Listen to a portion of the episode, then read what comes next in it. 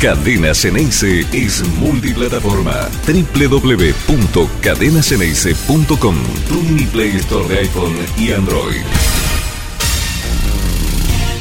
¿Cómo andan? Muy buen día para todos, muy buen mediodía. Estamos camino a San Juan, en la terminal de ómnibus de Mendoza. En un ratito ya vamos a estar partiendo para la ciudad de San Juan, donde Boca va a llegar esta tarde para el partido de mañana de Copa Argentina. El campeón del fútbol argentino va a tratar de refrendar también el título obtenido el año pasado en la Copa Argentina.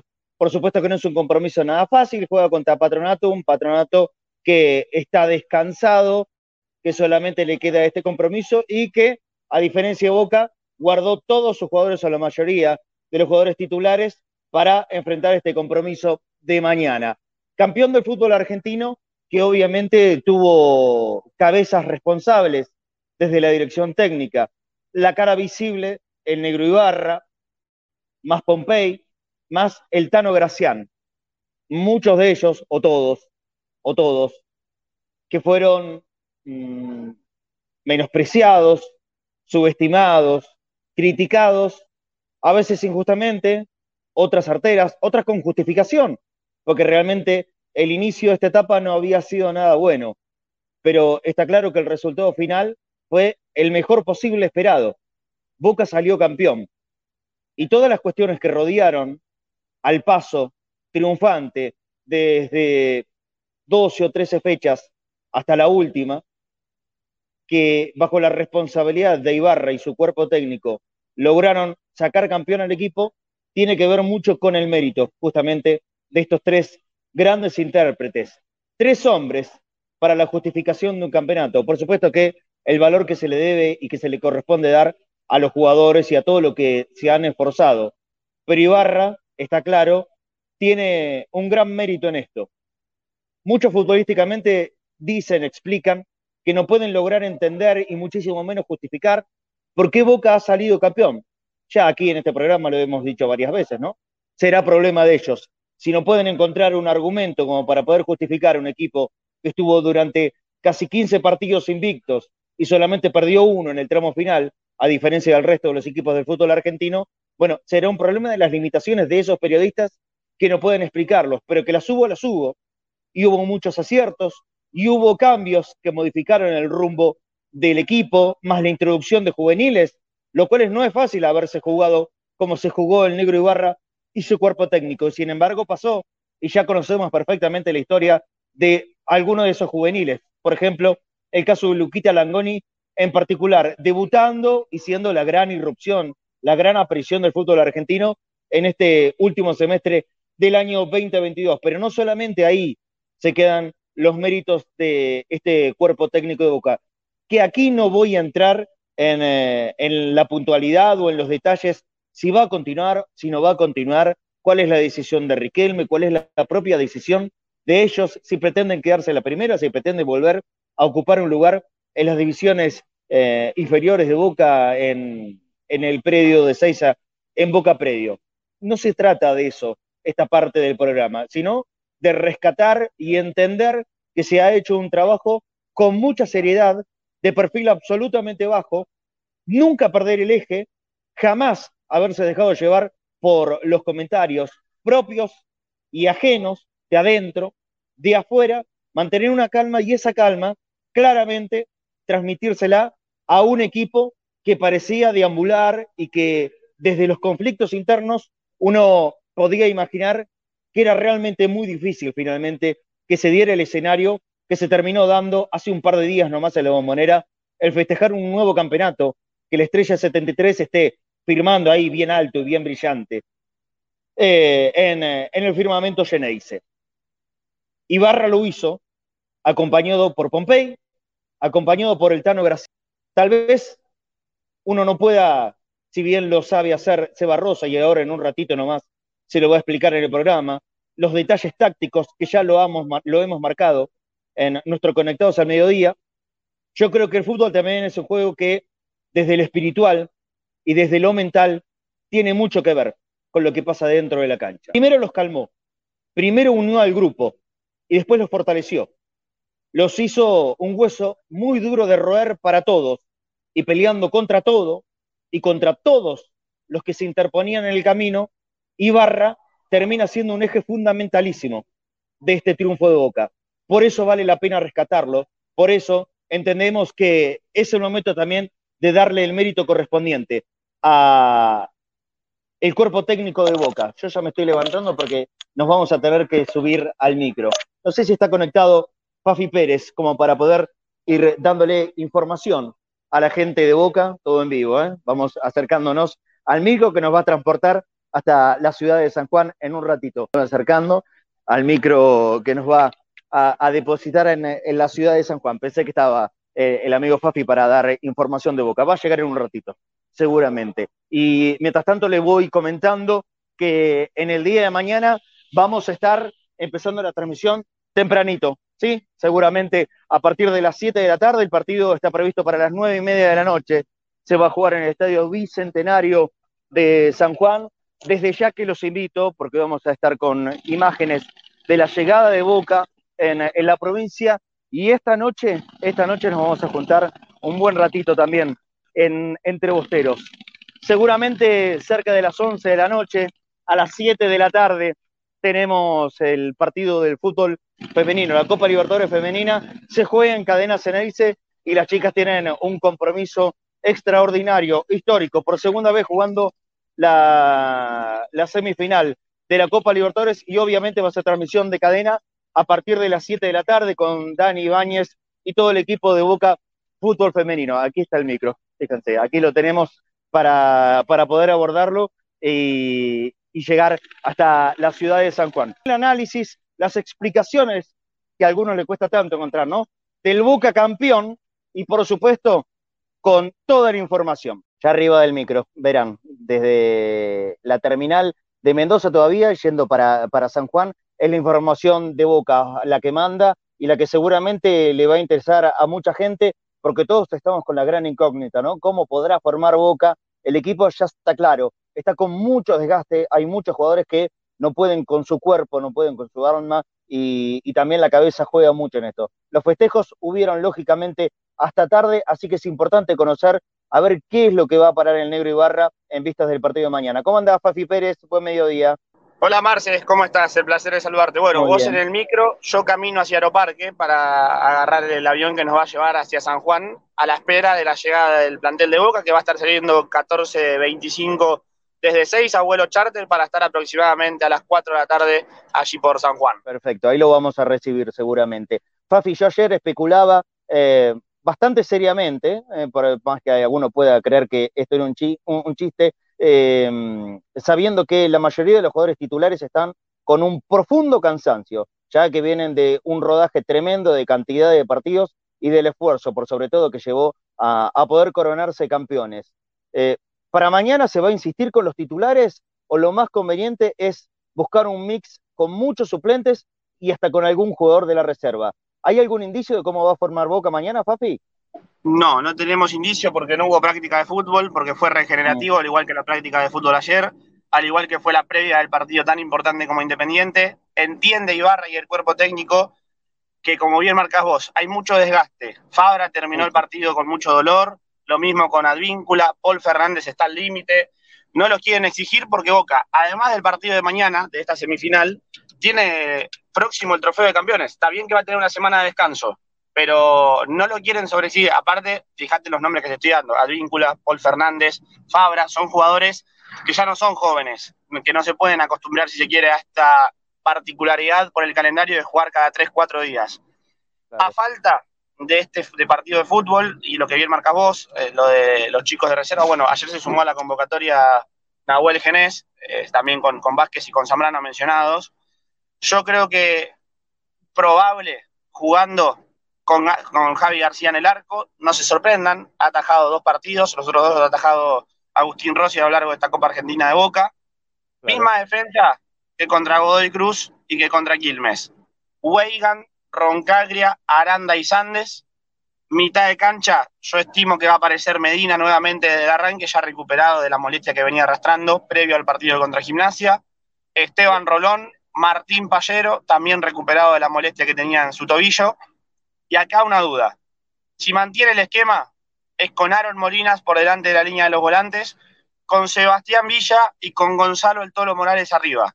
Ahora, un equipo nuevo, cambia, un equipo nuevo, Fafi. Un, equipo, completamente, nuevo. De mitad de cancha para arriba, completamente nuevo. Ahora, si cambia el esquema, sin Aaron Molinas y sí con Briasco, en este 4-3-3. Bueno, pero de, todas formas, cualquiera sea los intérpretes, o Aaron o, Norberto Briasco, también serían jugadores que están con, un descanso por lo menos mayor a, cualquier otro de los que venían siendo titulares. La verdad me parece completamente lógico esto. ¿eh? Eh, yo creo que Boca, así de esta manera, tiene muchísimas más chances de poder eh, tener un buen resultado que con un equipo titular que está completamente agotado. Y eso se vio en los últimos partidos, en el último con Independiente en particular. Cambio de tema y saliendo de la formación del partido para mañana. El otro día cuando habló, Riquelme, Fafi, eh, se hizo hincapié en la situación de Agustín Rossi. ¿Se espera hasta el final de la temporada o ayer lunes hubo algún movimiento respecto del arquero de Boca? No, no quieren involucrarse ahora en cuanto a tema de contratos, por lo menos renovación de, Agustín Rossi, que es uno de los próximos a vencerse, porque, como bien te marcaba, Boca tiene esta semifinal, pero después el próximo domingo tiene la final del Trofeo de Campeones. Apuntan a ganar los tres campeonatos, a ser el único equipo de estos nuevos siglos en ganar los, los campeonatos que se jueguen, dos, tres, cuatro, cinco, los que sean de la Argentina, que Boca logre todos. Sería algo inédito, algo que no ha ocurrido nunca y Boca apunta a eso. Ya ganó la liga, va por la Copa Argentina y busca lo mismo con el trofeo de campeones. Sí, sin olvidarse que de los últimos tres torneos largos, Fafi, el campeón fue Boca. De la última Copa Argentina, de la Copa de la Liga y ahora el campeonato reciente, el de, el de antes de ayer. Eh, así que es lógico buscar eh, ese objetivo grande, pero tampoco teniendo en claro lo siguiente, no es nada fácil, ¿eh? Y por sobre todas las cosas, por esto que repetimos permanentemente, el desgaste que muestran los jugadores. Ahora, si en el recambio también le da la nafta para ganar, Boca estará cumpliendo con esto que, decíamos en el programa de ayer, ¿no? La hegemonía absoluta del fútbol argentino. Ojalá que sea de, esa manera. Fafi, te libero porque sé que está yendo. Sí. Sí, espera. Eh, un regalito adelantado, si se quiere, falta mucho. Bueno, el otro día cantaba, ¿no? Eh, para todas las gallinas el regalo de papá, porque ya se acerca Nochebuena. Yo creo que para Navidad el público de Boca va a levantar la copa. Dios quiera va a levantar también las tres copas obtenidas, los tres campeonatos, y que va a brindar porque Agustín Rossi va a continuar en Boca. Bueno, eso es una muy buena noticia. Eso creo que es lo más importante de, las últimas semanas en Boca, sin lugar a dudas. Es, es, vital poder tener al mejor arquero del fútbol argentino en, búsqueda del objetivo internacional, ¿no es cierto? Ojalá que eso se termine dando. Y ahora que se habla de, de, una, de, haberse recompuesto las relaciones con el representante de, Agustín, ojalá que finalmente se pueda dar que, esto se, termine eh, concretando para, la tranquilidad de todo y sobre todo para afianzar al mejor arquero del fútbol argentino. Fafi, sé que estás eh, a punto de, llegar a Aeroparque para llegar aquí a la ciudad de, de, San Juan, y así que nos vamos a estar viendo ahí. ¿Alguna última noticia importante que estemos dejando de lado? Hablando de temas renovaciones, sí las que están a punto de concretarse son las de Carlos Zambrano y la de Frank Fabra. Eh, la, el peruano se vence el contrato ahora a fin de año, es lo más próximo que tiene Boca, al igual que Javi García y que Diego El Pulpo González. La de Fabra es recién en diciembre del próximo año, pero se le va a renovar así como se hizo con Ramírez, con tiempo, para no llegar quizás a, falta de seis, cuatro, cinco meses con, con el contrato muy cercano. Perfecto, Fafi. Nos encontramos seguramente en, el Hotel de Boca en San Juan. Te mando un abrazo. Marce, abrazo grande, nos encontramos ahí seguramente. Eh, y hoy a las 7, porque la hegemonía de Boca también se marca en varios aspectos y en varios lugares. Campeones de reserva, bicampeones. De reserva, bicampeones del torneo local, o por lo menos de los últimos dos campeonatos que se jugaron en Argentina. Campeones del fútbol femenino en la liga local y hoy semifinales a las 7 de la tarde contra Deportivo Cali, luego de dejar en cuarto de final al, al último campeón, a Corinthians. Así es, y obviamente va a ser transmisión de Cadena Ceneice. Así que ahí en San Juan nos reencontramos. Abrazo grande. Abrazo grande. Muy bien, Fafi Pérez con la información de Boca. Ahora sí, eh, los voy a dejar con los compañeros. Se viene análisis de Cebarrosa con la conducción de Claudito Brandilla. Si podemos, nos volvemos a conectar en el transcurso del viaje entre Mendoza y la ciudad de San Juan. Si no, por supuesto, los voy a esperar esta noche no se olviden, están avisados, ¿eh?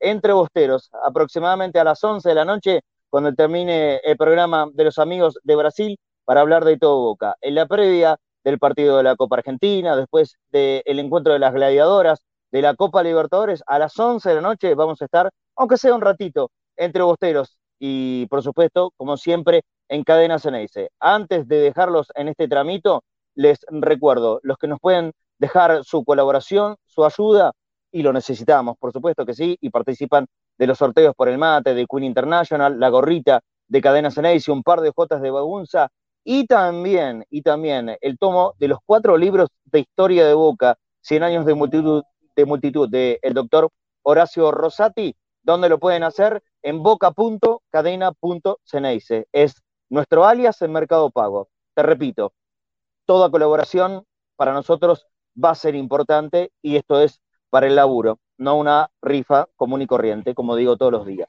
boca.cadena.ceneice, alias de Mercado Pago, y si estás en cualquier país del mundo, a través de PayPal, en el código QR que te ponen en la pantalla los chicos del control, ahí, en cualquier sea el lugar del mundo que estés mirando o escuchando este programa por cualquiera de las plataformas audiovisuales de Cadena Ceneice, nos podés dar una manito y nosotros aquí lo vamos a recibir realmente con mucha gratificación. Nos vemos en un ratito. Por supuesto que también a la noche vamos a estar entre bosteros. Los espero ahí y si puedo me vuelvo a conectar. Abrazo. ¿Cómo andan? ¿Cómo les va? Buena, buen mediodía. Ya, ya Marcelo partió, ya partió, mejor dicho, de, Mendoza para San Juan. Parte del equipo se, se, va para allá para transmitir lo que va a ser el, el pase, ¿no? Ojalá que Dios, que Dios quiera sea el pase para esta, para esta final de Copa Libertadores, para un posible título que venga. Le voy a pedir al control si me puede poner lo que puso acá, eh, lo perdí. Axel Chamorro, por favor, muchachos, búsquenlo y pónganlo acá en el graph. Quiero que lo lean todos, que lo lean todos, por favor, lo de Axel Chamorro, que es para mí eh, la mejor frase, eh, la mejor oración que podemos encontrar, porque ahora es yo te vi. Claro, ahí está. Esa chicana boluda de yo te vi gritar un gol de. Y sí, hermano, si ese gol me sirve para que sea campeón, es verdad, más pelotudo sos vos que lo hiciste para que yo lo grite. ¿Cómo los dividió Román? ¿Cómo lo dividió Román con su ídolo? ¿Ustedes vieron, lo, lo, ¿ustedes vieron lo que es eh, eh, eh, Twitter, Instagram, lo, cómo lo están matando a, a, a Napoleón? ¿Cómo se disfruta? ¿Cómo se disfruta? Por favor, ¿cómo se disfruta? Es, la mejor. Más pelotudo sos vos que lo hiciste para que yo lo grite. se quieren matar, sí, es verdad, Mariano, se quieren matar. Pero es porque ahora están todos los programas. Yo te a gritar el gol y pasa en la imagen. ¿Y qué quieres? ¿Que nos pongamos a llorar? Pero pueden ser tan boludos. Perdón la expresión, perdón, perdón, porque me molesta tanto. Está perfecto. ¿Para qué hiciste el gol? Sí, a ver, pregonaban ir para adelante. Fueron para adelante. Lo que corresponde, muchachos. Lo que corresponde, lo que corresponde. No hicieron nada más que lo que corresponde. Como hizo el rojo. ¿Sí? Que le fue a jugar a boca de igual a igual. Basta, basta. claro, no gritamos el gol. Nos pusimos contentos porque sabíamos que más chance teníamos de salir campeón. Ahí está, sí, Berito Capito, es verdad. Es verdad también eso. Pero qué divino, cómo les duele, cómo les duele, cómo les duele, cómo, cómo se disfruta el doble, cómo se disfruta el doble. Está Seba, eh, ponémelo control, por favor. Hola Seba, querido, ¿cómo andás? Buen mediodía para vos. Buenas, ¿cómo andan? Felicidades, felicitaciones a todos los campeones y campeonas que andan por acá. Eh, un, día, un día más relajado. Sí. Un día extendido, ¿no? Perdón, sí. todavía ando con la voz medio tomada. Ah, medio... Yo, yo, yo, también, eh, hace poquito recuperé la voz, y terrible, terrible, terrible. No, no, no, por favor. Claro, ahí está. Otra, Neo Mesías. Por favor, ahora vamos con. Eh, ahí está. Claro, yo te vi no gritar el último gol de Gallardo. No es tu ídolo, papá. no es tu ídolo. Mamá, ¿cómo los mató Seba, eh? ¿Cómo los mató, eh? ¿Cómo los mató Riquelme, por favor? ¿Cómo los mató? ¿Cómo, cómo, cómo se están desgarrando. Y ahora van a aparecer cosas que hasta acá estaban todas tapaditas, ¿no? Ahora empiezan a aparecer cositas, eh, la, la mura abajo, pero son problemas de ellos, Seba. Son problemas de ellos. Son problemas de ellos. Que lo arreglen ellos. Así es, estoy, estoy de acuerdo. Me parece son, son cosas que exceden mucho a Boca, que, que me parece que más que lo más importante no es si generó fracturas afuera, sino lo que unió adentro. Totalmente. Lo que unió adentro, que es lo que permitió este campeonato. Este A ver, si- no existe si no, hay, si no es con la unidad que hubo entre. Mirá, mirá lo que te voy a ir diciendo. A ver, dale. Jugadores. Sí. Un grupo recontra unido. ¿no? Un grupo que arrancó, que cuando Iba- subió Ibarra, veíamos cómo había una división entre un montón de sectores. Fíjate cómo se unieron en dos meses jugadores, cuerpo técnico, dirigentes, consejo de fútbol, hinchada, todo para el morado. Seba, vos sabés que el otro ayer eh, hablábamos con el flaco, con Marce, los tres, y Marce nos preguntó cuál fue, creo que vos lo, escuchaste.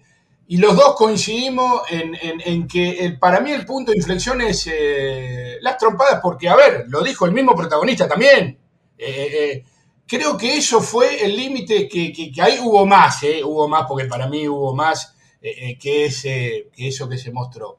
¿Vos crees que eso fue realmente el punto de, eh, de inflexión? Sí, ayer hablaba con, con un amigo y, me, y le, decía, eh, digamos, hay, hay un punto de inflexión previo que es el cortar esa racha, digamos. Acá lo que pasa es Copa Libertadores, eliminación de la Copa Libertadores, ¿sí? Sí. salida de Bataglia, llegada de Ibarra, llegada de, Ibar- de un Ibarra con muy poca legitimidad frente al plantel. O sea, un plantel que respaldaba mucho a Bataglia y un Ibarra que llega y al día siguiente se va a Izquierdos. Eh, el gol de Rojo contra San Lorenzo, saludando a Izquierdos que estaba en el banco y toda esa situación en la que parecía casi irreconciliable esa situación entre consejo, cuerpo técnico y jugadores como tres partes totalmente separadas. Y en ese lugar eh, tenemos San Lorenzo, eh, Boca le gana Talleres de local en un partido eh, más bien flojo de Boca que mereció ganar, pero contra un Talleres que, venía muy mal, venía peleando la Copa Libertadores, pero en el campeonato local venía, venía medio cualquiera y tiene Patronato afuera, no, primero Argentinos afuera, le gana a Estudiantes de local y Patronato afuera, que ese fue como el punto más bajo de, de Boca, ¿no? El partido con Patronato es el punto más bajo de este Boca en el año. Eh, Sí, sí, creo que sí. y es el punto que pareciera como una, la fractura total. El partido siguiente, Boca juega, lo voy a decir así, horrible. ¿Sí? Eh, El partido siguiente a Patronato es Defensa y Justicia. sí. Boca hace un partido feísimo. Que no sé si Boca podía hacer un partido mejor que ese. ¿De dónde venía? Que fue lo de Patronato. Va a Defensa y Justicia y agarra y mete eh, cuatro. mete un equipo súper defensivo que no pasa la mitad de cancha, que no le generan mucho, pero igual Rossi sa- salva dos o tres jugadas. Y en la última jugada saca ese, ese triunfo, en el único tiro al arco del partido. Ese esos tres puntos, Ibarra dice, bueno, y ahora esto es empezar de atrás para adelante. Después de lo que fue Patronato, que fue Boca yéndolo a buscar totalmente desarmado, ese partido con defensa es el día que Ibarra dice, de atrás para adelante. Empecemos que no, no- nos hagan goles. Boca era el equipo más goleado del campeonato Sí, hasta sí. ese momento. sí. De ahí para acá es el equipo con men- eh, desde Defensa y Justicia para acá es el equipo con menos goles en contra del campeonato. Entonces, si bien Boca no juega bien contra Defensa, ahí hay un cambio. Porque además el partido siguiente es At- Atlético Tucumán de local.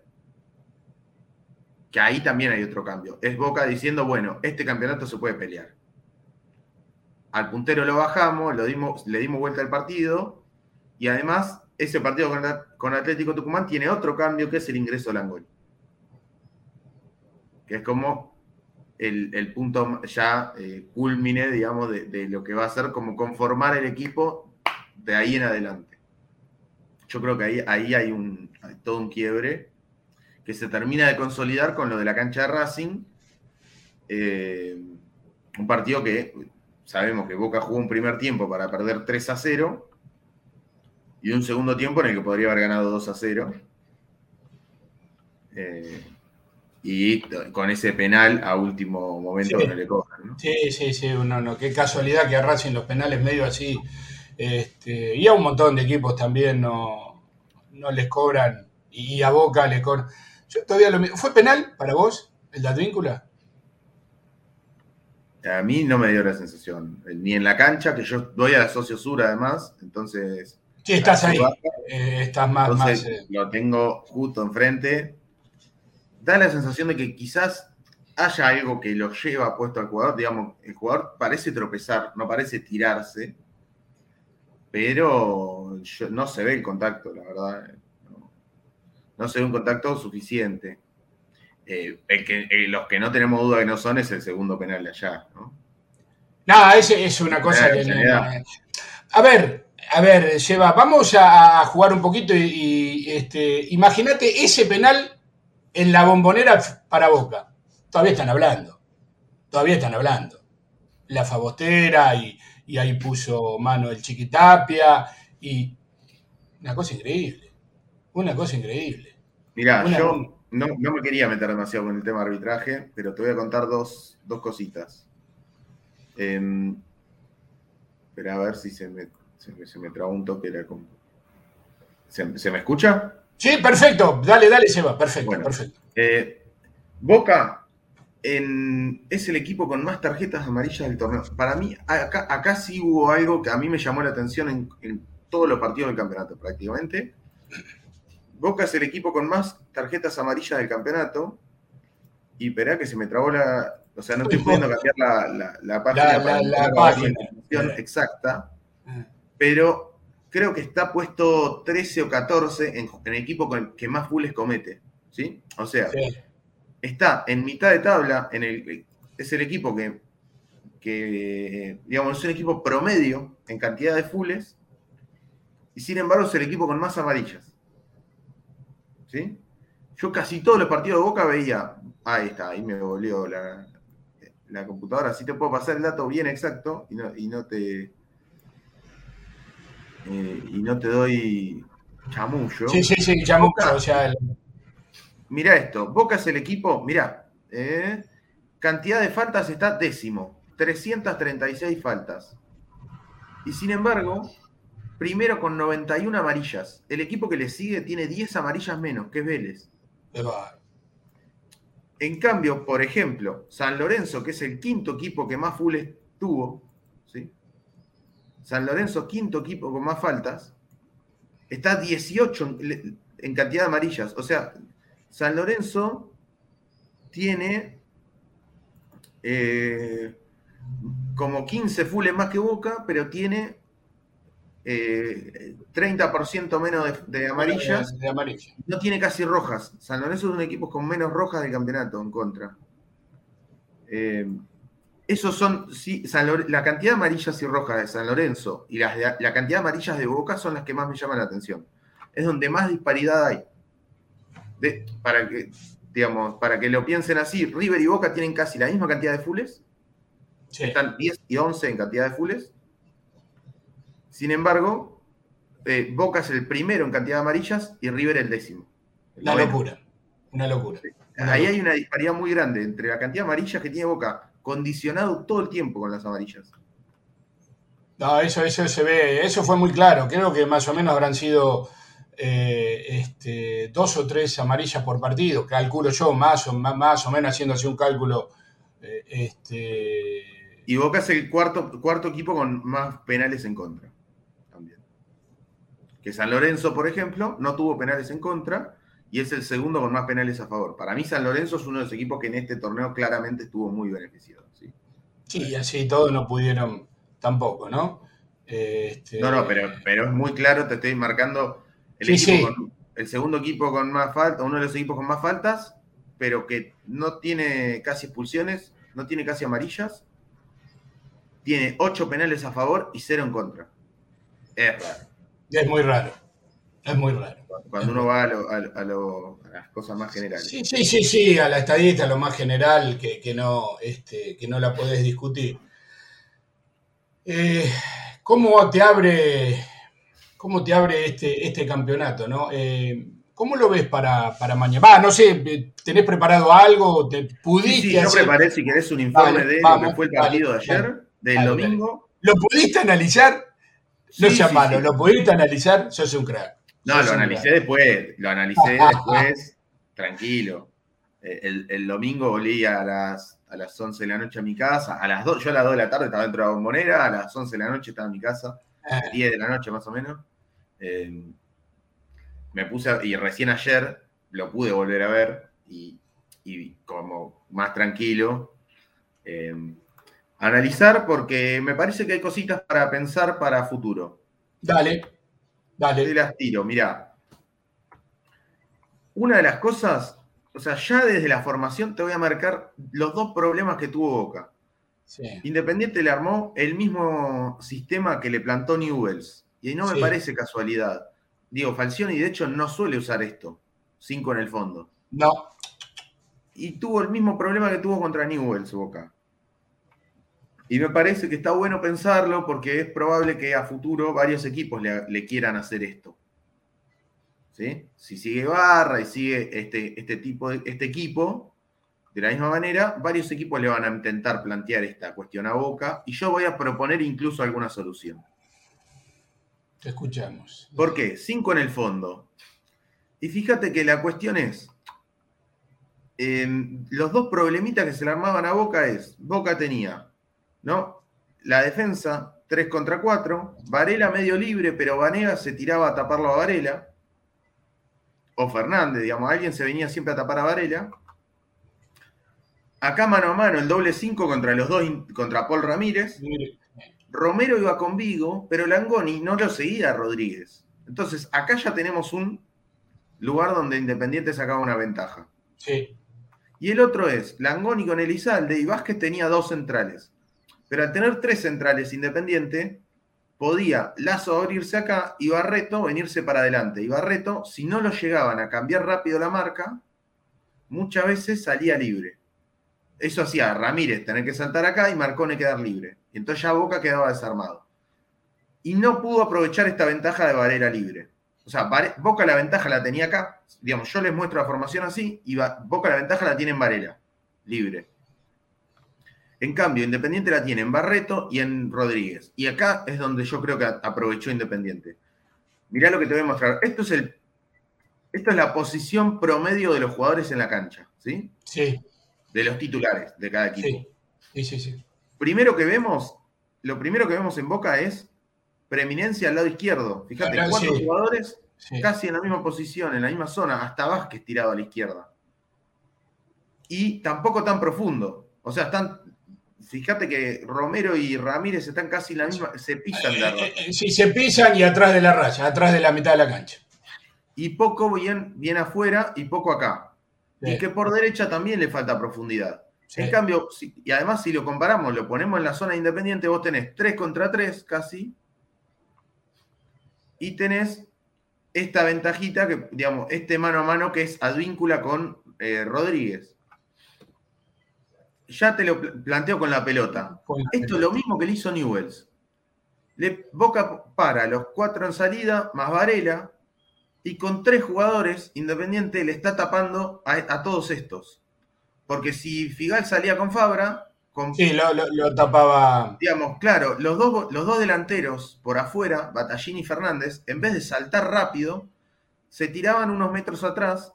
Y es, si sale el pase de Figal a Fabra, se cierra Batallini acá, se cierra Vanega acá, se cierra Fernández acá, y Boca tiene que girar, girar, y volver a empezar. Y lo mismo, le cierran acá, le cierran y le cierran. Esta circulación era un poco lenta en Boca. Y Boca no encontraba a Varela en esta zona.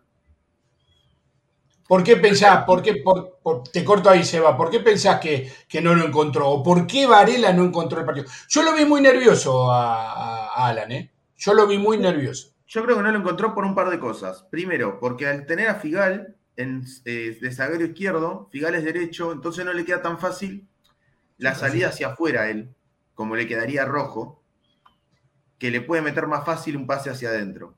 Segundo, porque Boca circuló lento la pelota. Tercero, porque eh, Venega no saltaba con los centrales. Fíjate que en los primeros 15 minutos, Figal eh, y Zambrano se pasaron 70 pelotas cada uno entre ellos.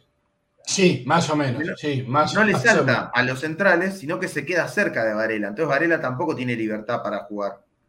Y, último, y acá creo que hay una solución posible, porque creo que una posibilidad cuando Boca está así es que uno de los dos laterales pase, pero no que pase hasta, hasta esta zona. Una posibilidad era, Fabra, llévate, llévatelo, llévatelo, venite de extremo, y que Romero pida la pelota acá. Entonces ya tenés Figal, Zambrano, Advíncula, para estos tres, y ahí sí los obligás a que te salgan. O sea, si, si Figal estuviera bien abierto, lo obligás a Batallini a abrirse y ahí sí se libera el pase a Varela. Claro, claro. Hay que Me parece que la solución a esto no era sumar gente en salida, sino moverle a estos dos. Moverle a estos dos. O sea, por ejemplo, poner a Romero acá, a la espalda de Marcone. Entonces, eh, y Fabra pasando. ¿sí? Armar tres en salida y armar más gente en el medio.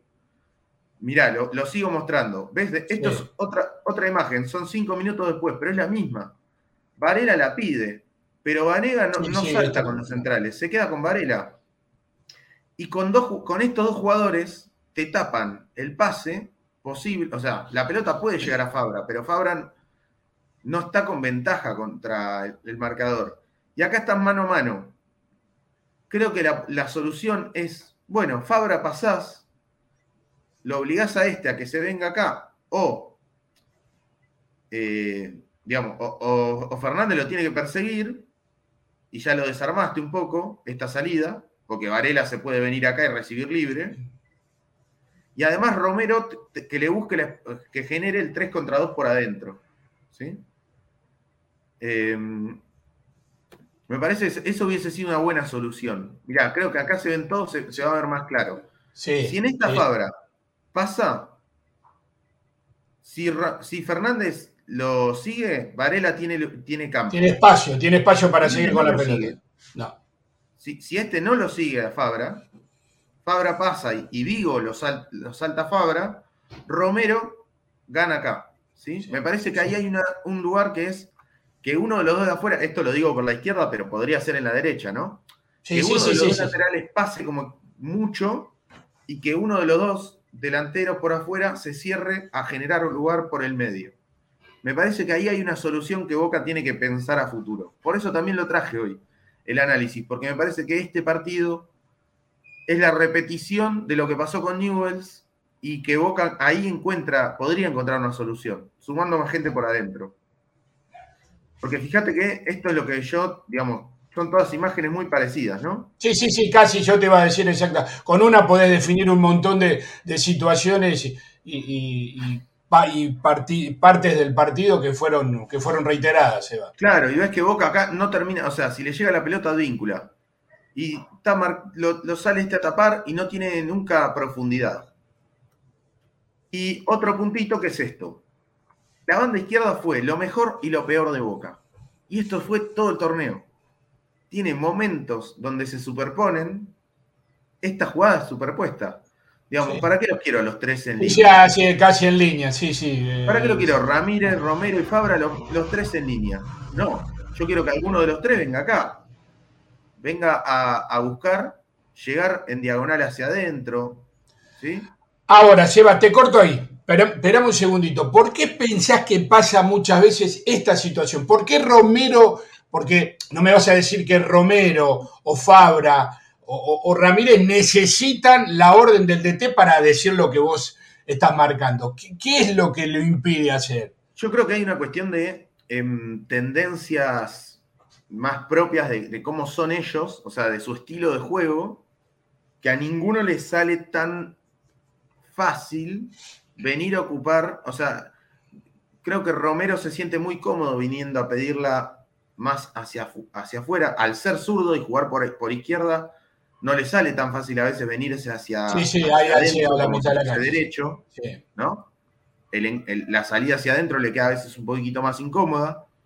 Y yo, y Ramírez, yo espero un poco más de él en tirar diagonal. Yo creo que se puede animar más a pasar en diagonal hacia adentro o en diagonal hacia afuera, rompiendo, intentando llegar más al área. Me parece que lo, puede hacer. Eh, yo creo que sí tiene las características para hacerlo, pero a veces se viene demasiado a cuidar la subida de Fabra y rompe poco por adentro. Pero de a ratos, o sea, esta es otra muestra de que de a ratos están en línea. O sea, si los tres están parados por afuera, me falta el que venga por adentro. Sí, sí, sí. Siempre marcás eso, Seba. E- ese redondel que está vacío, siempre, en la mayoría de los partidos, como sí, siempre pasó. pero también lo mejor de Boca fue cuando que de ratos Boca sí ocupó ese lugar. Y lo traje, me acuerdo de traerlo hace unos días, que contra Gimnasia hubo momentos en los que Ramírez sí fue por adentro, Romero sí fue por adentro, intercambiaron zonas y lo hicieron bien. Y mir- mirá, acá lo traía. ¿Ves que si yo te muestro acá, esto es donde tocaron la pelota cada jugador? Sí. Ninguno de los tres desbordó demasiado. Ni Fabra, ni Romero, ni Ramírez desbordaron. Y si yo veo dónde tocaron la pelota la mayor cantidad de veces, es muy parecido el lugar. Sí, sí, la mitad de la cancha. Ahí, ahí, ahí en, en ese, en, esa, en ese sector de la cancha. Entonces, claro, ninguno ni desbordó demasiado, ni vino a pedirla tanto por adentro. Quizá un poquito más Romero. Pero cuando Boca sí lo hizo, porque de rato sí lo hizo, o sea, no es que no lo hizo nunca, es donde tiene que potenciarse Boca, en hacerlo más seguido. Fíjate en esta, Fabra, en vez de ir por afuera, pasa por adentro. Esta Romero, y esta termina en, jugada, eh, en, en una jugada clara para Boca. Sí, ¿sí? sí. De rato sí lo hizo Boca, y es algo que puede potenciar. Vos sabés que yo me ilusioné, no sé si te acordás, la primera jugada de Vázquez, que se va por, por, por la izquierda, que no me acuerdo quién lo sale a marcar de, de Independiente, que le tira el sablazo y lo pasa. Vos sabés que yo pensé que iba a atacar mucho por ese lado, Boca. Sí. Eh, que iba a ser Bueno, ese tipo de, de jugada. Pensá, habla- por ejemplo, una de Ramírez, para mostrar que sí lo, lo hace a veces, Ramírez le mete un centro bárbaro a Vázquez que es offside, pero que la- la- le pega a Vázquez y la saca al arquero. Sí, la saca el arquero de sí, me acuerdo. desde una zona casi de un enganche, ¿sí? lo hace por adentro. El tema no es que Ramírez vaya por adentro o, Romero vaya por adentro o Fabra vaya por adentro. El tema es que no vayan los tres por afuera. Los tres al mismo tiempo por afuera es un problema. Sí, porque se encierran. eh, inclusive Claro. encierran y le hacen más fácil. Un poquito mejor. Y para el segundo tiempo. Ah, bueno, no, lo tra- y vuelvo a traer la formación para marcar el otro tema, que es qué pasó con Boca sin la pelota. Lo primero, lo que yo te decía, hay dos delanteros para los tres centrales, ¿no? Sí. Entonces, Independiente se la daba a Lazo. Langoni estaba con Elizalde, con el, con el zaguero izquierdo, ¿no? Independiente se la daba a Lazo, Vázquez salía con Lazo, Lazo tocaba con Barreto para la derecha, Vázquez tenía que saltar sobre Barreto, pero Barreto muchas veces se llevaba la pelota porque Vázquez tenía que marcar dos. Entonces, si Ramírez saltaba, a veces le ganaban la espalda. Este, esto creo que también eh, puede tener que ver con el Boca cansado. Sí, ¿no? Yo, yo creo que le podemos atribuir tarde a mucho a estos eso. cambios de posición. Sí. eh. Boca cambiaba de posición. Cuando tenía que cambiar la marca, bueno, te lo largo y agarralo vos. Boca llegaba tarde a esos cambios. Sí, sí. Y fíjate esto. Mi- Mirá, está. Vázquez con, do- con dos centrales. Con Langoni dos. con, un- con el otro central. Paul con Romero. Langoni con Mar- eh, Ramírez con Marcone. ¿sí? Lo- Los dos internos de Boca con el doble 5. Romero Sí. con Vigo. Pero si Advíncula tiene que saltar con, con el carrilero izquierdo, que es eh, Lucas Rodríguez, Se queda solo Fernández. Se quedaba se solo. queda libre. Ahí lo que, lo que tiene que pasar es, o, o Varela salta con Romero, Paul con Rodríguez y queda Advíncula con Fernández, o, no sé, Paul o Varela van a cubrir allá, o Zambrano salta, Varela se mete, pero ahí se le generó un problema a Boca. Pero vos fijate, mira, vos fíjate, es Zambrano el que está abajo de vivo, ¿no? De, de cadena Genesia, es Zambrano ese. ese que estás marcando ahí. Vos fíjate cómo está posicionado. sí. Vos fíjate cómo está posicionado. No sabe que, para mí no sabe a quién a quién ir a marcar. Vos es fíjate. Que es que él está, él está bien tomando a, Vanega. Claro. Pero está atento a la subida de Fernández. El problema es que él tiene que estar atento porque en cualquier momento va a tener, digamos, si la pelota le llega a Fernández. Olvídate, tiene que salir. Él va a tener que salir y, y Varela se tiene que meter. Sí, Pero en estos cambios Boca estuvo lento. Advíncula llegó casi siempre tarde a Rodríguez. Advíncula, este cambio de, de Fernández a Rodríguez casi siempre lo hizo tarde. Eso yo lo noto en un Boca un poco cansado. Fíjate en esta. Zambrano sale con eh, Fernández y Varela te queda de central. Sí. Em, y acá le, generaba un problema a Fernández, porque además se te tira hacia adentro. Entonces, esto, otra vez, Advíncula salta con Rodríguez, pero salta tarde. Y de repente Fernández es muy incómodo, pues es un jugador que juega bien al fútbol. Sí, y aparte es muy molesto, es un tipo que se mueve constantemente, está buscando... además. Entonces no sabes si te va a salir hacia afuera o te va a salir hacia adentro, y le pega bien de afuera. Entonces vos no sabés si, o sea, vos no le podés dejar espacio para patear. No. Es un jugador muy molesto para marcar, que al tener cinco defensores, se pudo mover con libertad. Cuando lo, encerrás contra una raya, es más fácil marcarlo. Pero Igual... Igual lleva siempre, está al límite de la roja, Fernández, ¿eh? Siempre está al límite. Y protestó como loco y todo. Pero fíjate que el penal, aunque no haya sido clara esa infracción, llega por una jugada en la que Zambrano tiene que saltar con Fernández, pierde, y le llega a Rodríguez ganándole la espalda a Víncula. Sí. ¿Sí? Esta, esta jugada, este, este fue un problema que Boca tuvo casi todo el partido, que no lo logró solucionar que fue parte de lo que arriesgó Boca, pero que si Boca quizá está más fresco, ese cambio lo hace más rápido. Presiona mejor y lo hace más rápido. Y mira lo que te voy a marcar. Esto es la posesión de, la pelota. Boca arranca con una tenencia bárbara de pelota, pero sin profundidad, pero por lo menos un Boca que... Sí, manejaba, manejaba. El control del balón lo tenía, lo tenía Boca. Y se le empieza a emparejar. Independiente de a poquito va parando el envión de Boca y le va emparejando el partido, ¿sí? ocupándole esos lugares. Tiene que ver también con el cansancio, seguramente. Después, ¿qué pasa? En el segundo tiempo entra Villa por Ramírez. Romero va al lugar que estaba Ramírez. Villa sí genera una diferencia, porque fíjate que a diferencia, digamos, si, si miramos el mapa de dónde toca la pelota, no se va de extremo bien abierto, se va directo, no contra Vigo, se va contra Barreto. Fíjate dónde está. Sí, sí, al borde del, área grande. Lo va a encarar al central. Sí, al borde del área grande. Sí. Si, lo, pensás así, ves, lo, vuelvo al mapa. Ahí, ahí, lo, ahí, lo marcas. A este. No. Se va a encararlo a este para jugar 3 contra 3. ¿Sí? ¿Sí? Y le generó problemas en esta zona. A Barreto. De hecho, el full se genera en esta zona. El full del gol. Claro, desde el gol sí es ahí, donde vos tenés la flecha, exactamente. Eso es lo que Villa por ahí le dio, que al ser derecho, que no era, que digamos que Romero al ser zurdo, Romero tiende o a ir por izquierda o a cerrarse, pero de enganche. Villa se, podía cerrar, pero buscando esta diagonal entre estos dos. Y ahí es donde le generó un quilombo. Em, después quería traer esto Eso es, terrible, Yo la vi justo, yo te digo, yo estoy atrás de ese arco. No tiene explicación, muchachos. No, no, no, Esta jugada es hermosa. Lo que hizo este tipo es eh, espectacular. Lo que Ahora es hermosa. Lo escucho por la aplicación. Estaba mostrando una imagen justo del momento en el que va a patear Em, el jugador independiente y Rossi, después de dar un rebote flojo, se recompone y, saca una pelota eh, milagrosa. ¿sí? Esto es con el 1 a 1, el partido 0-0 todavía, creo, o 1 a 1. 1 a 1. Me, parece que 1 a 1 iba ya, se va, me parece. Esto finalmente fue un poco con el partido 1 a 1. sí. Y Rossi sacando una pelota eh, de arquero campeón, ¿sí?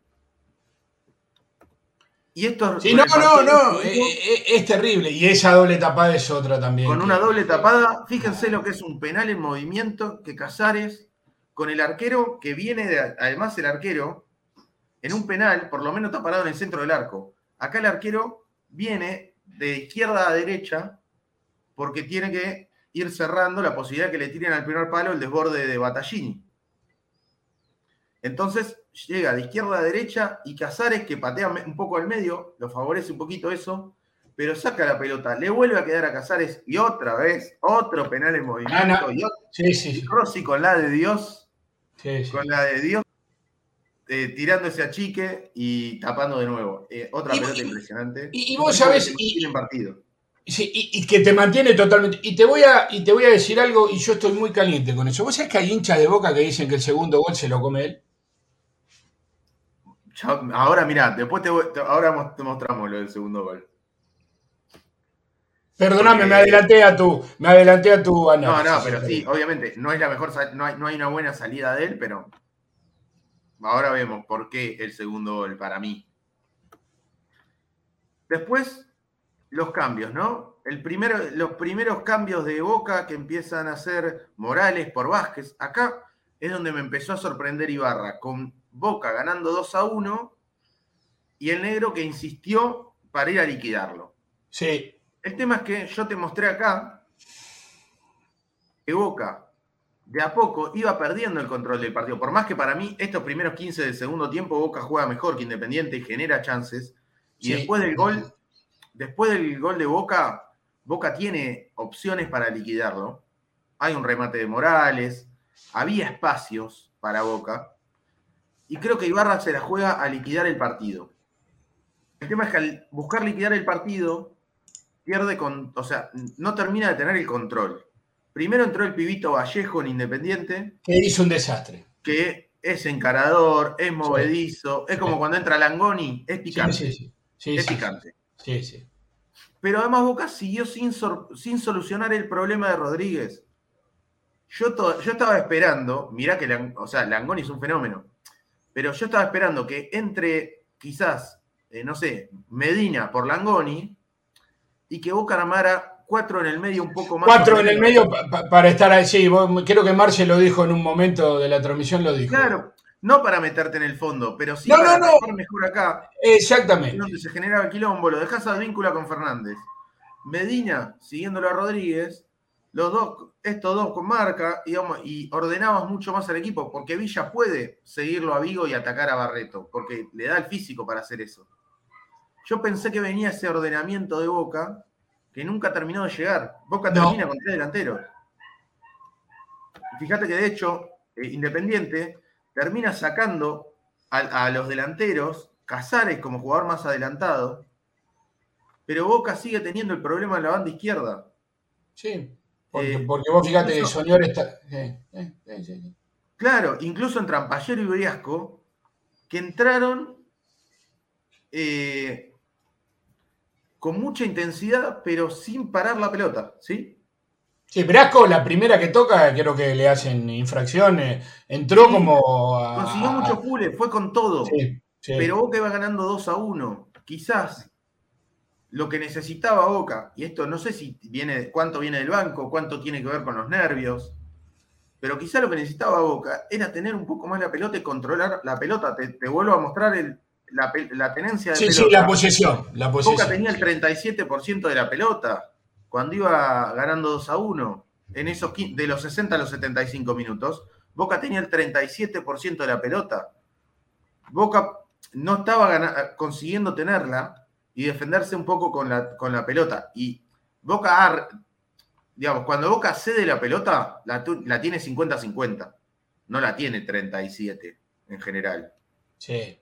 Entonces, yo pensé que se venía un cambio más de control. ¿sí? creo que todos pensamos lo mismo, Seba. ¿eh? Me parece que. Y sorprendió con el ingreso de, claro, Morales. Entiendo, yo entiendo quizá la salida de Romero por el cansancio, la salida de Paul por el cansancio y la tarjeta.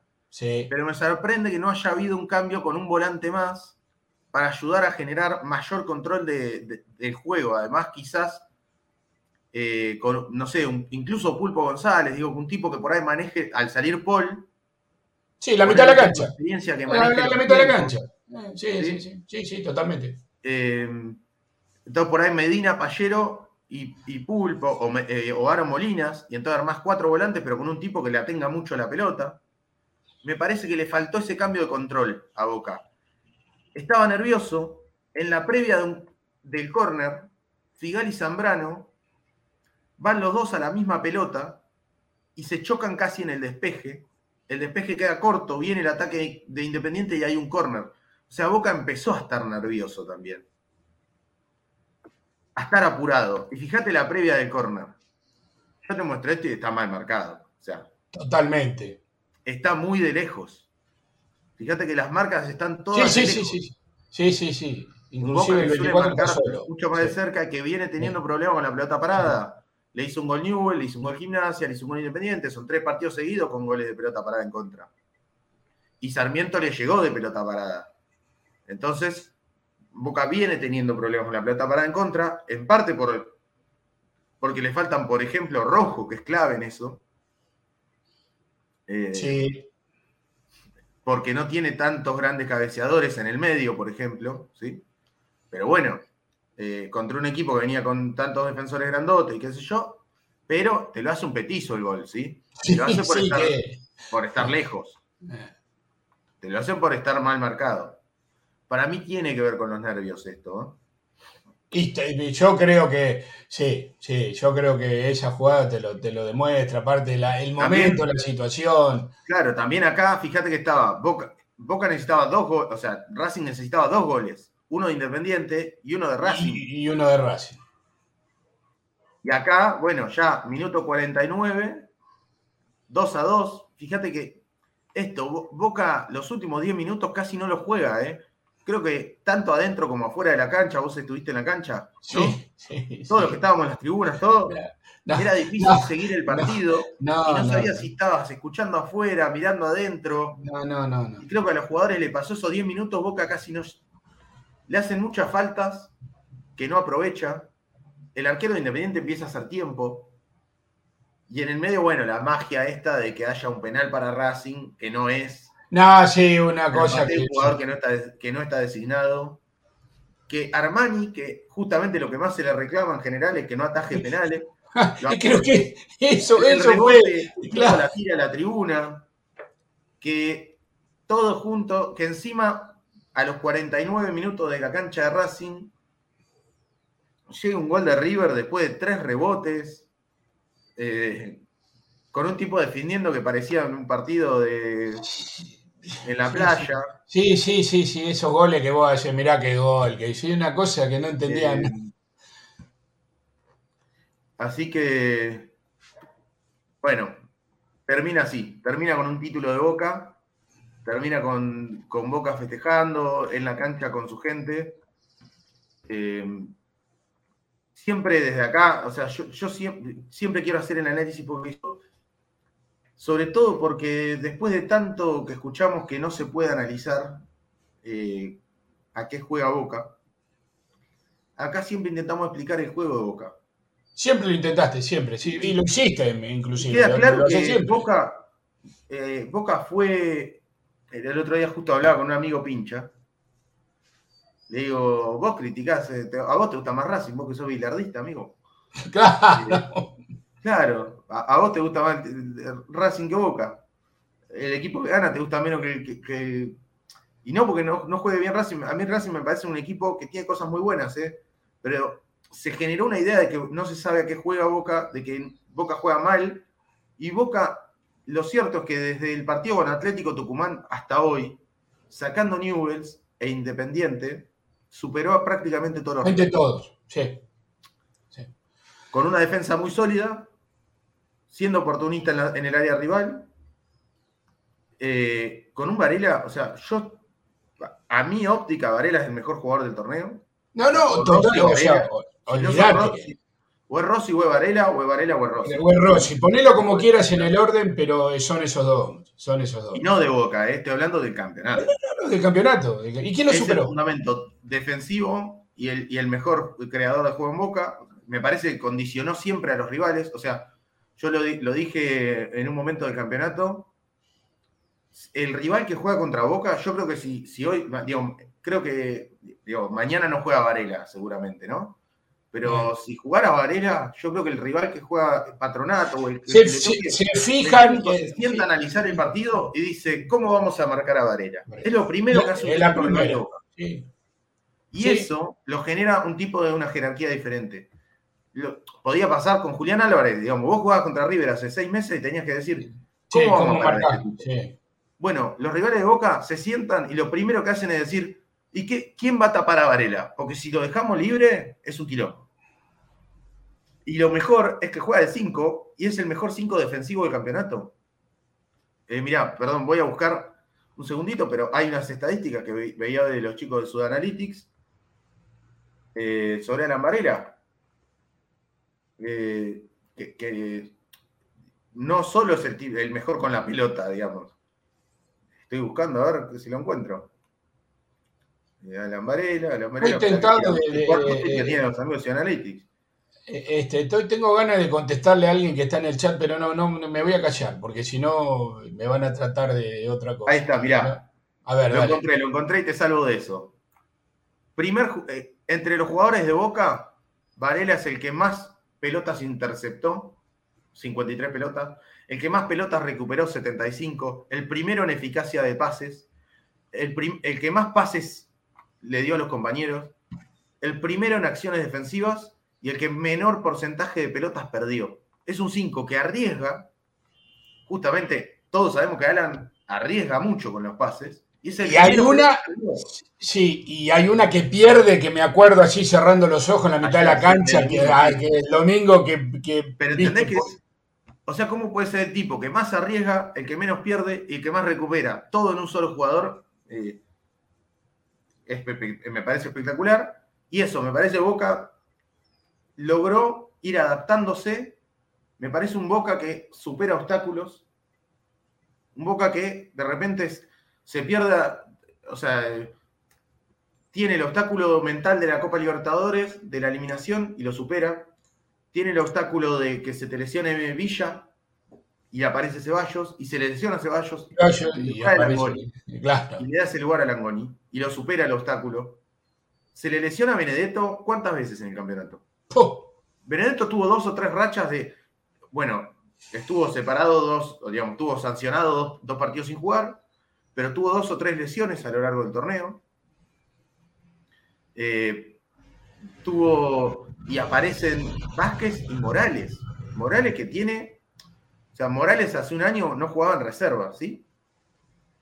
Eh, ayer eh, charlé, no, no- no puedo, me pidieron que sea off the record, así que no, no puedo dar, nombre, digamos, Sí, sí, sí. sí, pero sí, con sí. alguien interno de Boca que trabaja en las inferiores y que conoce, digamos, de las personas que seguramente más conoce del laburo de inferiores de Boca. Yo le decía que mi- esto que, que comenté la semana pasada, el viernes, con el campeonato de la reserva de Boca, que es, hace un año Boca salió campeón de la reserva con muchos chicos de 20, 21 años, que ya hace dos años que estaban en reserva, y que le sacaron una diferencia absoluta al segundo, y que eran todos chicos que ya hacían tanta diferencia en reserva que estaban para primera. Estoy hablando de, bueno, Lastra estaba en el arco, este, o sea, el, el titular más o menos campeón de eso sí. era Mancuso, que ya está en primera en estudiantes. Eh, estaba Gian Paoli, que se fue a préstamo, y Valentini, que se fue a préstamo, A préstamo. los dos jugando en primera, en- uno en Noruega, uno en Aldo Civi. Gran torneo Valentini, de hecho el mejor jugador de Aldo Civi. Sandes, que ya es jugador de primera de Boca, no juega más en reserva Sandes. No, no, no, es, ya está, olvídate. Fue importante cuando jugó en primera. Eh, jugaba X Fernández, el mejor refuerzo de Boca para el, el campeonato que viene. Eh, jugaba Vega, que ya está en primera en Godoy Cruz y jugando varios partidos. Montes, que eh, quizá, o sea, si bien está en Central Córdoba, jugó poco, pero ya está en primera. Taborda, de lo mejorcito de Platense. Sí, señor. Ceballos y Vázquez. O sea, Esos eran los titulares de ese equipo. mi- mirá lo que nombraste. O sea, ¿dónde, dónde están? ¿Qué se perdieron? Mirá dónde están. Mirá dónde están. Todos jugando en primera, en Boca o a préstamo. Y varios que tienen que volver en diciembre o en enero o en julio. Para mí esos son los chicos a los que Boca tiene más que aportar eh, hoy. ¿Sí? Que apostar hoy. Creo que digamos, Boca es más, es más cercano hoy, veo la llegada de, eh, no sé, la vuelta de esta eh, ya sea en enero o en julio, que Simón Rivero entrando en, en Boca de titular, ¿sí? Porque Simón Rivero recién arranca en reserva. O sea, ya debutó en primera, pero lleva apenas este año en reserva. Eh, Javes Aralegui, quizás de los proyectos más interesantes de la reserva, em, lleva seis meses, ocho meses en, reserva. Eh, todavía tiene que volar Gaby Vega primero, ¿sí? ¿Se entiende? Sí, sí, sí. Eh, pero así todo, Morales, o sea, Vázquez era el que estaba para, para ser jugador de primera, ¿no? Morales todavía. Sí, Morales es clave en este cierre de campeonato. Por ahí, digamos que de todos los que surgieron, y no es por caerle al 38, porque yo siempre lo banqué, ¿eh? siempre lo banqué y lo sigo bancando. Por ahí fue el que menos eh, explotó. Es el que por ahí había despegado mucho y se cayó un poco. Y se cayó. Se cayó un poquito, sí. Eh, hay que ver si, si, creo que es un jugador muy levantable, muy recuperable y que aporta un montón. De hecho, es el jugador que más partidos jugó en el campeonato en Boca. Muchos de suplente, pero es el jugador que más partidos jugó, jugó 25 de los 27. Vázquez. Casi todos. aunque sea con pocos goles y todo, qué importante que fue.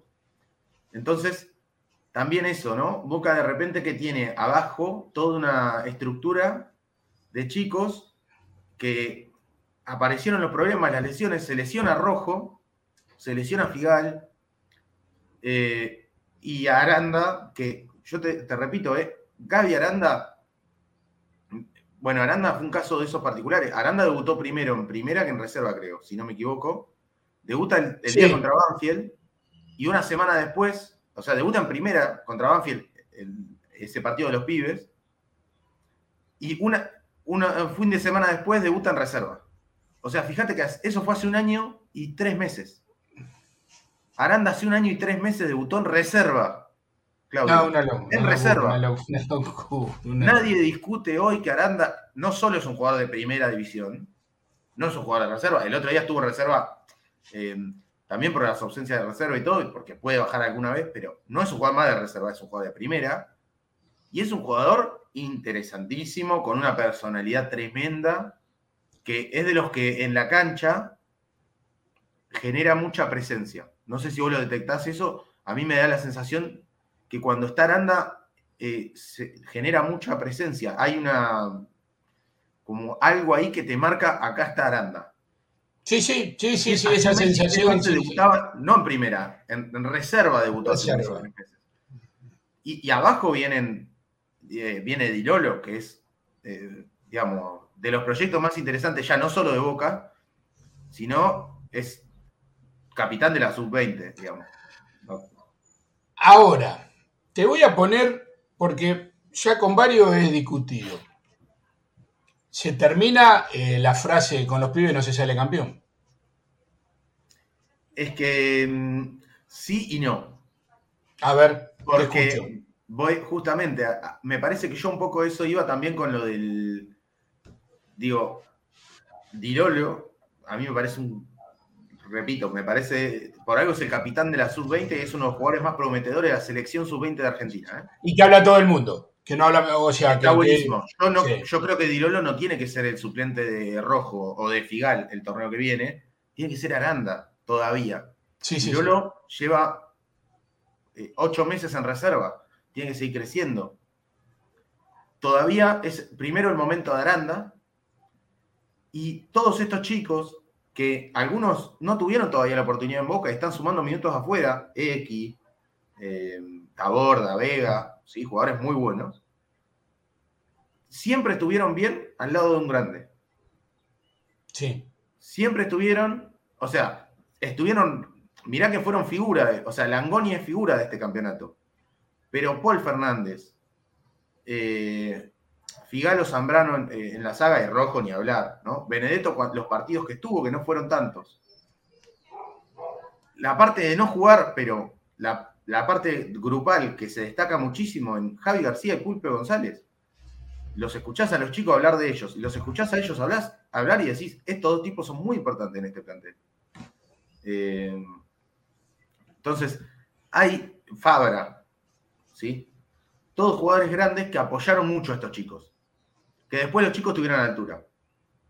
Pero que, A, a- a eso me refería, Seba, que no, los chicos están recontra la altura y Boca tiene, me parece que Boca se ganó, y, estos chicos se ganaron la confianza para que Boca, yo creo que Boca tiene que traer refuerzos, ¿sí? Pero Boca no tiene que salir a buscar siete refuerzos para eso. Ah, bueno, bueno, bueno. Boca tiene que buscar dos jugadores Sí, sí. y, y- y si va a buscar un jugador, no tiene que buscar un chico de 18 o 19 años que sea prometedor. Porque eso ya tiene a montones. Claro. Tenés que que buscar uno que venga tic. Un tipo con más experiencia, más consagrado, con, con buena jerarquía, que te potencie puestos específicos. Yo creo que, por ejemplo, un refuerzo en mitad de cancha le vendría bien a Boca. ¿sí? Un tipo que maneje tiempos, que, y que pueda jugar quizá o entre el lugar de polvo, adelante de Varela, ¿sí? O de enganche, teniendo a Romero a la izquierda. Eh, digo, pero me parece Boca exagerando, digamos, tirando muy al aire, no es que estoy diciendo que lo va a traer. Yo, saben que no manejo información de Boca. Pero Boca tiene más que ir a buscar a un Ever Banega. ¿Sí? O- Sí, sí, o a- se entiende, se entiende. o- Que o- no o- digan ahora que bueno, va a o venir. como a- fue a buscar a Romero o a Paul Fernández, ese tipo de refuerzos, Romero, Paul Fernández, eh, digamos, a ese tipo de refuerzos le tendría que apuntar Boca y, y no a, a un, y bueno, mirá, tengo un extremo que pinta bien. Y sí, extremo que pinta bien, Boca tiene, tiene vuelve Ceballos, no, Villa, Ceballos, Langoni, ya está. ¿Cuánto? Claro, ¿cuá- ¿cuánto? Sí, sí. ya tiene los, los chicos, eh, que- porque esos chicos van a tener minutos. Boca va, recuerden que Boca va a tener que jugar el año que viene. Bo- Cada año en Boca hay, es un siglo y son 700 partidos. Sí, ¿qué pasa? Anda por ahí el perrito. Mi perra no sé para dónde la- Eh, son 700 partidos de, Boca por año. Y, son todos. Y son todos, y son todos, no, por eso, no digan la bomba de Seba Rosa, no, muchachos, no, no, no, no. Acá estamos hablando este, así al aire por tirar para que se enti- para que se entienda bien, porque yo ya veo que van a empezar a salir, no, lo, lo dijo Seba Rosa, no, no, no, no, no, no, no, es, eh, es así, pues ya la bomba que tiró. No, no, no, lo, lo aclaré antes. No es- Por eso, por eso, lo Es estoy aclarando, no, el no empecemos. de jugador que Boca puede ir a buscar. ¿sí? Que puede ser quizá otro que sea de fútbol argentino, pero si viene uno de fútbol argentino, tiene que ser un tipo más consagrado. Sí, sí. Vos podés traer a Ojeda si querés, de Godoy Cruz, que hace, cinco, hace tres años que viene siendo de lo mejor del fútbol argentino, que hace goles, es el máximo asistente de fútbol argentino hace dos o tres años. Está bien, pero es un tipo que es otra cosa. Eh, no es un joven. No, a esto que iba. El año que viene Boca otra vez va a tener Copa Libertadores, Libertadores, Copa Argentina, Copa Argentina. Campeonato. Campeonato. Lo, lo que decidan la AFA que va a ser el campeonato, que todavía no Sí, sabemos qué Sí, nada, una cosa. los 45 equipos que va a haber en primera, más los 73 torneos que, que tiene que jugar en Abu Dhabi. Piensen que en enero, mientras otros equipos estén empezando el campeonato acá, Boca va a estar Sí. viajando 20 horas hasta Abu Dhabi a jugar una copa Mm. que no tiene ningún sentido que No, jueguen en Abu no. Dhabi, más, allá, más allá del económico, pero es un torneo que se piensa por la plata y no por los hinchas. Y va a tener que ir a Abu Dhabi a, gastar, a desgastar, o sea, un vuelo larguísimo que te desgasta mucho, a jugar una final para volver y por ahí el fin de semana siguiente estar jugando en cancha de Newells, ¿sí? Sí, sí, sí, Eh, no, no, una locura, una locura. Y los 70 torneos que le- Yo creo que Boca, yo esto me parece que se resuelve así. Eh, el, el primer torneo del año que viene, Boca el primer semestre del año que viene, yo creo que no tendría que, por regla de AFA, debería ser, Boca no debería competir en la Copa de la Liga, que jueguen, 20 eh, si, si- si van a ser 28 equipos, que sean 27. Boca no compite y que se dedique el primer semestre a jugar todas las copas que le deben. Claro, claro. Entonces, Primero, a así- tiro. Que Boca no compita, así sale campeón otro alguna vez, porque si no, no tiene gracia. Claro, claro. Y además, le- que, jue- que juegue las 73 copas que le deben. eh, y todo el primer semestre se dedica a jugar los, los trofeos que le deben. En Abu Dhabi, en Qatar. Si, Sí, a Boca claro. lo están por invitar al Mundial de Qatar, pero en realidad va a jugar un- una copa contra el campeón de Qatar. Pero si sale campeón Boca, en realidad va a jugar contra el segundo, que va a jugar una, una- un, un partido contra el ganador de la finalísima Argentina-Italia, que ganó Argentina, así que Boca puede jugar contra Messi. Eso es lo que yo entendí de la cantidad de copas que le deben a Boca, más o menos. Esas, esos enroques, esas cosas que son. Ay, la verdad que. Por favor. Pues no, no, no, no se.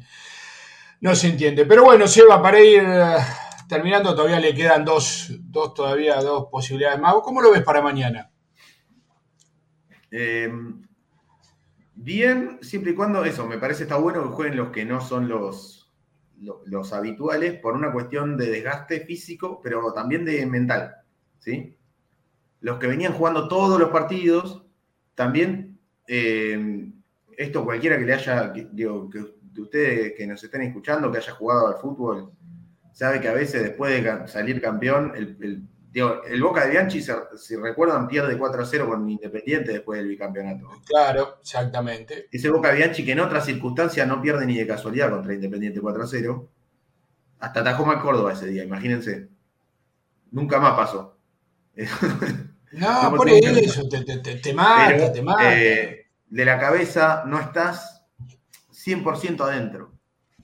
Entonces, eh, me parece que está bueno que, que, que haya una base, o sea, dos o tres jugadores de los que vienen jugando está bueno, pero que haya una base que no sean los que están jugando todos los días, porque es difícil sostener ese nivel de competitividad constante.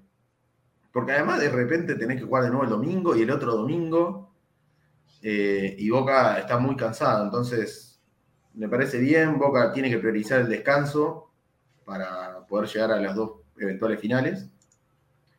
Eh, y me parece sobre todo su momento, ¿sabes qué, Claudio? Para disfrutarlo. Y si Boca Claro. pierde, vamos a disfrutar igual. O sea, va a ser un momento Seguro. para disfrutar. Es más, me encantaría que Boca piense que cuando vuelve de la pretemporada y qué sé yo, eh, en diciembre organizar un cierre de año con un partido, bueno, hay que ver qué pasa con la despedida de Román, pero si no, es ideal para que Boca arme en diciembre un, un día abierto la bombonera con las gladiadoras, campeonas, Sí. y, y que hoy tienen esta semifinal histórica, porque lo que hicieron el otro día, no solo eliminaron a Corinthians, la eliminaron bárbara, porque jugaron mucho mejor que Corinthians. Eh, y entonces Gladia- Gladiadora se merece la cancha abierta. La reserva, que fue otra vez espectacular, se, se merece esos aplausos. La primera se del masculino se merece esos aplausos. Y ese día de ir ya no, eh, viste acá, con Sí, acá, sí, sí. escuchando la radio, sino ir a celebrar. Me parece que Boca se merece hoy un día de celebración de lo que fue este año, de lo que es un año de un proyecto. O sea, para mí lo más importante de este campeonato es que viene a coronar, a refrendar un proyecto institucional. Hay identidad. No sé, a vos, me, parece, Claudio, esto lo vas a compartir conmigo. El otro día, el recibimiento con todas las banderas, de todas las fotos de los ídolos, desde el Toto Lorenzo, Sí. de Oscar Ah, bueno. Córdoba, de Palermo, Sí, sí, sí, de, todo. de Diego, de Román, sí. de- Olvídate. de Guille, de todos los, de Bianchi, ¿no? La- Las banderas de los ídolos. Una comu- hay una comunión muy grande en el club que no pasa todo el tiempo.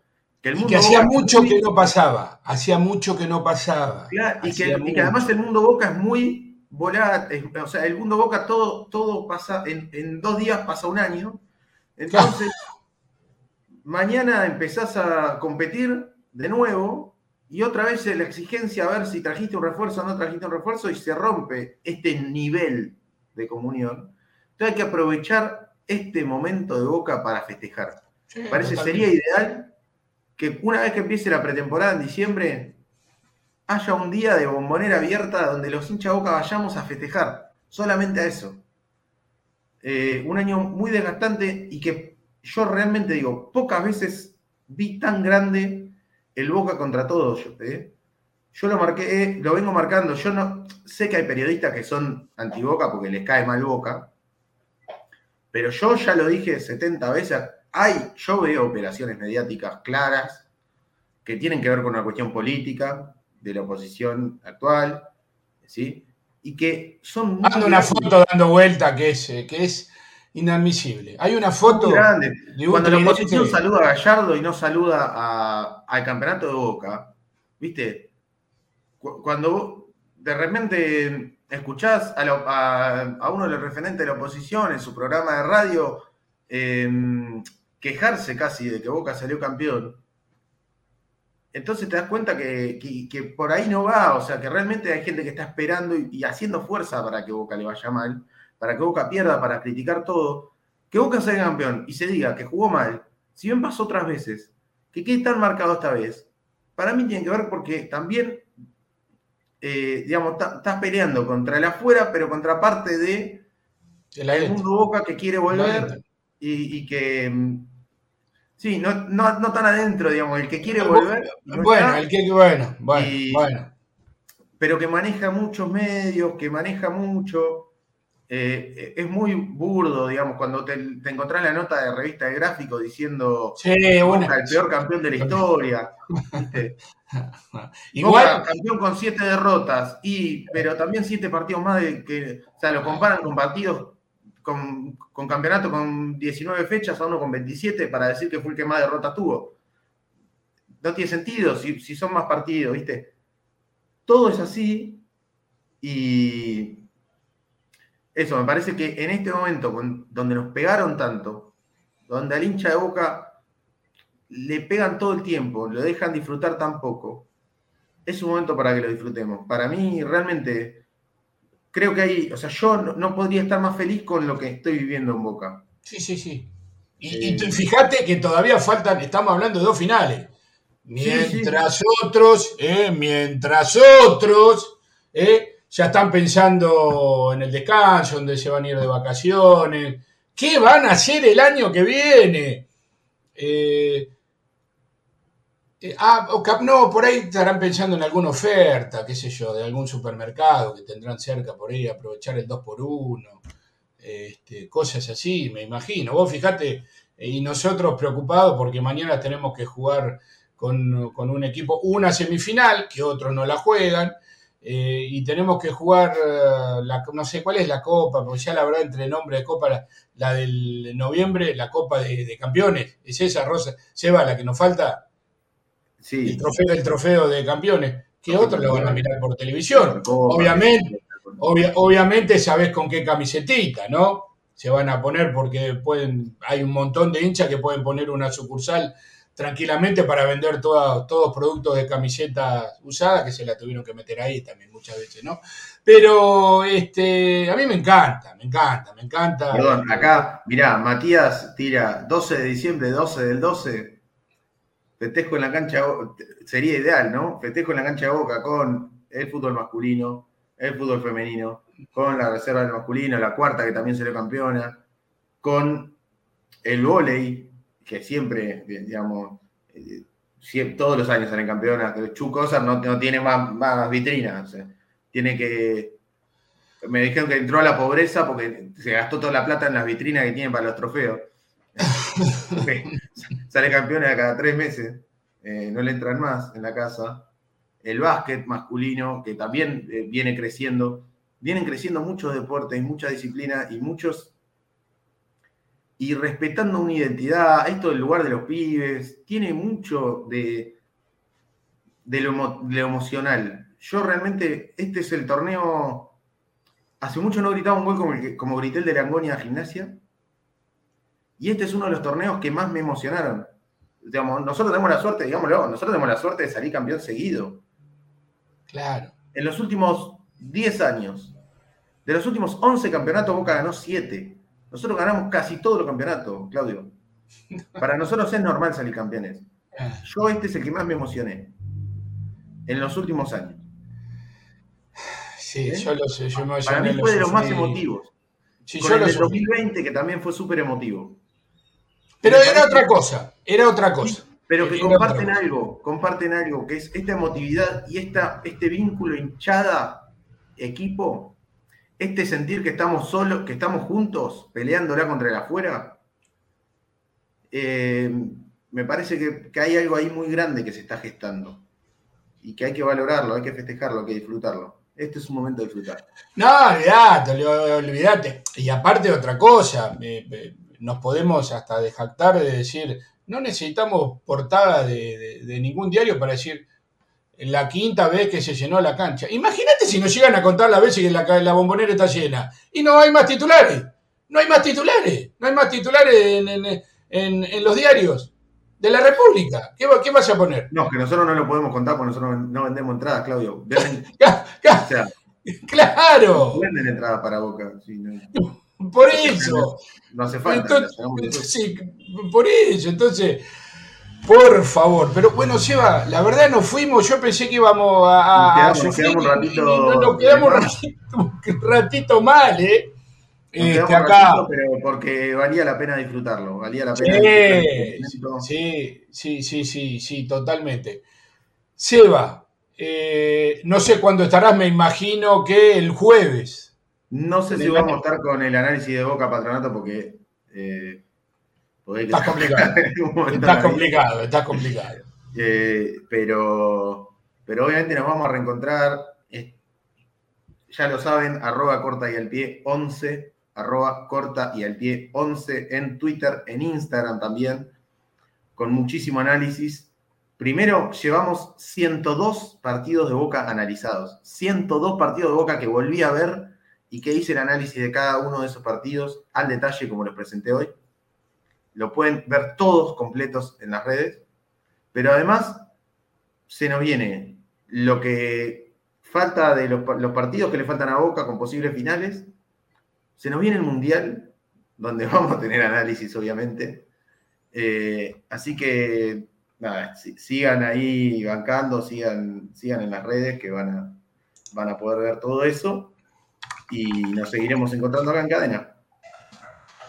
Seguramente, para que, a ver, le pregunto al control, vamos a vamos a vender. Sí, para, para, porque le quiero, le quiero, quiero aclarar algo. Eh, ¿le, le pueden avisar, por favor, a, a esta, no sé, María, que vaya, que hay oferta en Chango Más, eh, que en vez de estar perdiendo tiempo acá, que vaya este, a Chango Más, que hay oferta, que hay oferta. Ahí, mira, justo acá lo tenés. Ves, no te quedes sin efectivo, retiré hasta 20 mil. Anda, María, anda a tu casa, eh, anda a tu casa ahí a Chango Más y canjea el 2 por 1 que, se va este, el muñeco. Ah, no, ya se fue. Eh, van a jugar la final de Libertadores. Ah, no, cierto que no la juegan. Van a jugar la final de la Copa Argentina. Ah, cierto que no. Pero son campeones del campeonato. Ah, cierto que no. Chao, María. Eh, lleva, porque ya la verdad me rompió bastante las pelotas. Bastante las pelotas, perdón. Eh, bastante las pelotas. Eh, lleva, fenómeno. Fenómeno. Como siempre. Fenómeno. Nos vemos.